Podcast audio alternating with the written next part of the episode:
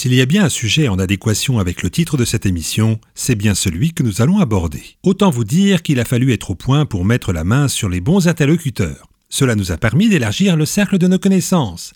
C'est donc avec une grande ouverture d'esprit que nous vous invitons à découvrir la pratique du fist. Bienvenue dans le point G. Même si vous ne connaissez pas cette pratique, comme en anglais fist veut dire point, vous avez quand même une petite idée. Ce pourrait être le point dans la figure, mais niveau fantasme, c'est quand même moins répandu. On dit répandu car nous avons découvert que ce fantasme était finalement assez commun. On parle de fantasme, hein, pas forcément de réalisation dans la vie réelle. Nous allons toutefois aller au fond de ce jeu sexuel, somme toute assez récent, qui séduit même les jeunes, n'hésitant plus à en faire l'expérience. Si on cherche bien, le marquis de Sade parle d'une main enfoncée jusqu'au poignet en 1795. On peut aussi avoir des doutes à la lecture des descriptions de torture, tel l'empalement au Moyen Âge. Dans certains textes, comme le Cantique des Cantiques, on chante Mon ami a tendu sa main par l'ouverture et mon ventre était en tumulte à cause de lui. Si on poursuit la lecture de ce cantique, on y découvre que la main a le poids d'une chose et la liberté d'une métaphore. L'homme avance, ouvre la porte, caresse la peau, pénètre la femme aimée.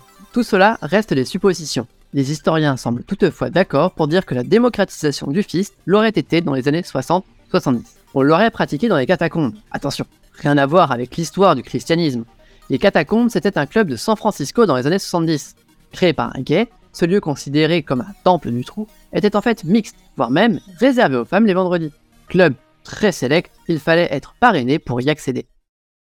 Marco Vidal, c'est un pseudo, est professeur de philosophie et romancier. En 2015, il sort le livre Fist, qui tente une approche très poétique d'une pratique pas forcément liée à la poésie. Et pourtant, voici comment il décrit la pénétration anale par la main.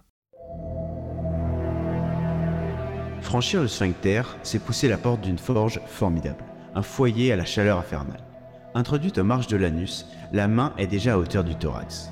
Mais ce n'est pas le cœur battant qu'elle étreint c'est un rameau de la horte qui irrigue le rectum. Aucune cage ne retient cet oiseau sauvage. Sa pulsation affolée n'interrompt jamais la course qui l'emporte. Cette approche de sensualité et de douceur est une part non négligeable de ce fantasme, bien loin de l'image SM violente véhiculée par les vidéos porno. Cela reste une pratique intrusive qui peut aussi avoir une part de dureté, parfois recherchée. Mais avant, soyons pragmatiques, c'est quoi le fist en fait? Alors, on parle souvent de point, car euh, c'est la traduction littérale du mot fist, mais c'est assez réducteur. Du coup, par extension, il est question d'une pénétration hors norme avec la ou les mains, ça dépend. Elle peut se pratiquer euh, par le vagin pour la femme ou par l'anus chez l'homme, et l'anal est moins commun chez la femme parce que c'est plus fragile euh, de ce côté-là pour elle. Le but, c'est pas non plus de remplacer un sexe ou un gobe, même de grande taille, la recherche du plaisir ici, elle est bien plus complexe. Euh, S'il y a bien une idée d'actif et de passif, ce n'est pas un acte de soumission, mais plutôt une fusion plus profonde. Euh, la partie après la plus délicate euh, est le passage de la partie la plus large de la main. Si on peut regrouper ses doigts pour faciliter l'entrée, la largeur de la main n'est pas compressible et ça créera obligatoirement une dilatation importante au moment de son passage. Et ce passage, c'est aussi quelquefois perçu comme une victoire hein, par les deux euh, parties euh, et ça engrange du coup une, une satisfaction euh, mentale pour les deux personnes. et c'est une fois entré qu'une autre dimension du plaisir s'ouvre aux participants. Le massage interne de la prostate chez l'homme ou la pression sur la partie interne du clitoris chez la femme sont une source de plaisir. Le troisième acte ensuite, c'est la libération. Euh, se fait euh, à la sortie ou à nouveau la dilatation euh, se fait ressentir jusqu'au soulagement et la détente des muscles. À ces trois sources potentielles de plaisir s'ajoute aussi celui du visuel d'une ouverture béante et offerte jusqu'au prolapsus, c'est-à-dire à la sortie éventuelle, mais pas obligatoire, hein, d'une partie de l'intestin hors du corps. Comme pour tous les fantasmes, s'ils passent en mode réalité, ce sera toujours avec le consentement de tous les participants. Mais la question est aussi sur la santé. Est-ce que cette pratique est dangereuse? À cette question, on peut répondre que, comme elle n'est pas naturelle, elle expose le corps à des dilatations hors normes et expose les organes internes à des choses extérieures. Il faut donc être prudent en la matière. La première des règles est ici d'être à l'écoute de son corps et prendre son temps. Si vous respectez les règles de l'art et que vous ne recherchez que le plaisir et non l'exploit, vous pouvez, en restant raisonnable, pratiquer le fist sans risque.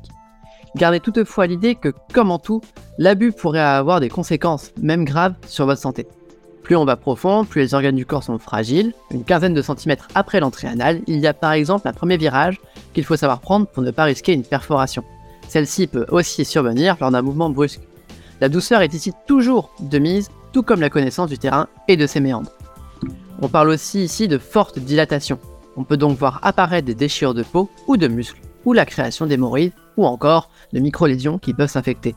Si un peu de sang très clair n'est encore une petite alerte, quand le saignement est plus sombre et abondant, il faut arrêter toute pratique et consulter rapidement un spécialiste. De même si la douleur persiste longtemps après la séance.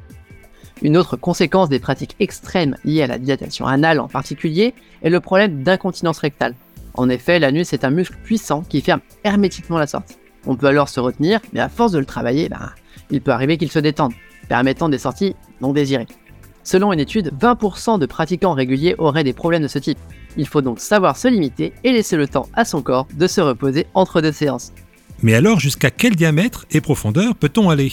Il est difficile euh, donc de répondre à cette question. Hein. Tout dépend euh, de nos morphologies déjà, mais avec de l'entraînement, euh, ça peut être impressionnant, hein, jusqu'à 15 cm de diamètre généralement pour l'anus, mais ce n'est pas une situation normale.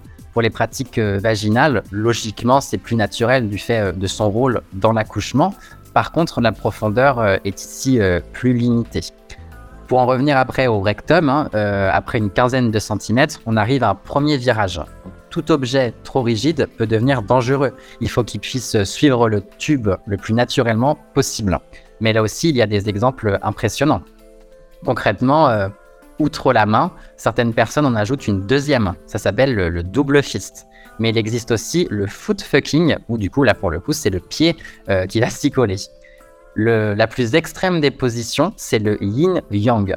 Euh, elle n'a jamais pu être vraiment euh, réussie puisque c'est le fait de rentrer la tête directement. certains ont essayé, comme lors d'une soirée Fist and Chips en Belgique, où il y avait 52 hommes et femmes qui se sont réunis pour des jeux de main et certains ont essayé ce fameux yin-yang. Et il y a deux personnes qui sont malheureusement décédées d'hémorragie du côlon, euh, preuve qu'il ne faut pas non plus faire n'importe quoi.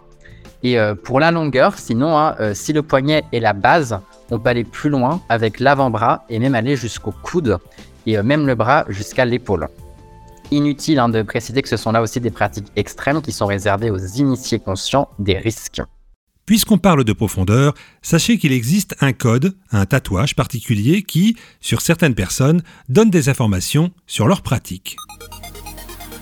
En effet, si vous croisez quelqu'un avec un anneau tatoué autour du bras, voire plusieurs, il peut peut-être représenter un record de pénétration disant je suis entré jusque-là. Attention quand même, ces anneaux peuvent aussi avoir d'autres significations, comme celui du brassard noir porté dans le cas d'une personne chère disparue, mais aussi un marquage guerrier romain ou encore de prisonnier japonais. Deux salles, deux ambiances. Mais pour en revenir au fist, si ces cercles sont à gauche, la personne préfère se faire fister, et à droite, la personne est plus active. On ne sait pas d'où ça vient, mais c'est relativement récent. En 2000, un acteur X, grand pratiquant du fist, en arborait déjà un avec cette signification. Imaginons que vous désiriez pratiquer le fist fucking. Ce n'est pas interdit par la loi, chacun fait ce qu'il veut, mais autant le faire bien, et si possible en sécurité. Nous avons demandé à des spécialistes de nous guider pour que cette découverte reste un plaisir partagé. Il faut tout d'abord que votre corps et votre esprit soient aussi ouverts à l'idée euh, d'une telle intrusion. Il faut donc le préparer et surtout en avoir envie. Ce n'est pas une pratique anodine qu'on fait pour faire plaisir à l'autre. Si l'esprit n'y est pas, le reste ne suivra pas et en plus de la douleur, l'échec peut aussi nuire à votre sexualité et le rapport à l'autre. Nous vous conseillons donc, si vous voulez découvrir les jeux de main, d'en faire d'abord un jeu de doigts.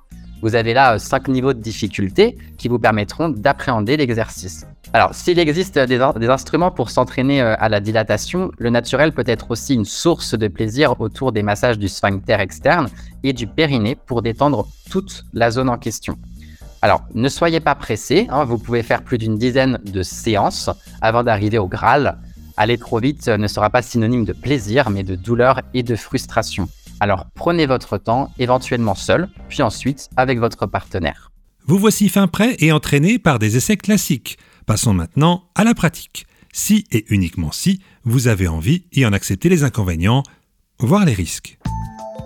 Parlons en effet de quelques règles à respecter, en plus du consentement de chacun, qui va de soi.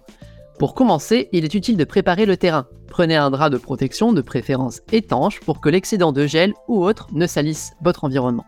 Afin d'éviter toute déconvenue, à moins que vous aimez ça, on ne juge pas, il est conseillé pour le fisté de faire un lavement quelques heures avant la séance avec un peu d'eau tiède, sans aucun autre produit. Il est aussi pratique de raser ses poils pour éviter tout frottement. Par contre, faites-le plusieurs jours avant pour éviter les micro-lésions du rasage. Le fisteur, lui, doit avoir les mains propres et les ongles coupés et bien limés. Les muqueuses internes sont très fragiles et poreuses à tout apport de virus ou de bactéries habituellement bloquées par la peau. L'idéal est d'utiliser en plus de cette hygiène de base des gants résistants et doux. Il en existe qui remontent le long du bras. Le gel est indispensable. Celui pour les simples rapports est généralement insuffisant. Il en existe des spécifiques à fort pouvoir lubrifiant. S'ils ne sont pas toujours simples à utiliser, ils évitent au maximum les frottements qui occasionnent échauffement et liaison. Comme pour les préservatifs, certaines graisses sont déconseillées, car elles endommagent le latex des gants. Vérifiez bien les notices, il existe aussi des gels relaxants pour décontracter le muscle. Vous lirez souvent que prendre des produits tels que le poppers ou boire de l'alcool permettrait de se détendre, y compris le fondement. Si c'est en partie vrai, ces produits ne sont pas anodins pour votre santé. Attention aussi à garder toute votre lucidité pour avoir toujours un consentement éclairé et ressentir les alertes éventuelles de votre corps. Pour la position, l'idéal est une balançoire avec les jambes sanglées en l'air, on appelle ça un sling. Mais plus simplement, sur le dos, les jambes recourbées est, semble-t-il, le plus pratique, même si tout est possible. Procédez en douceur et prenez votre temps. Le fist est une histoire de douceur, du moins au début, tant pour rentrer que pour sortir.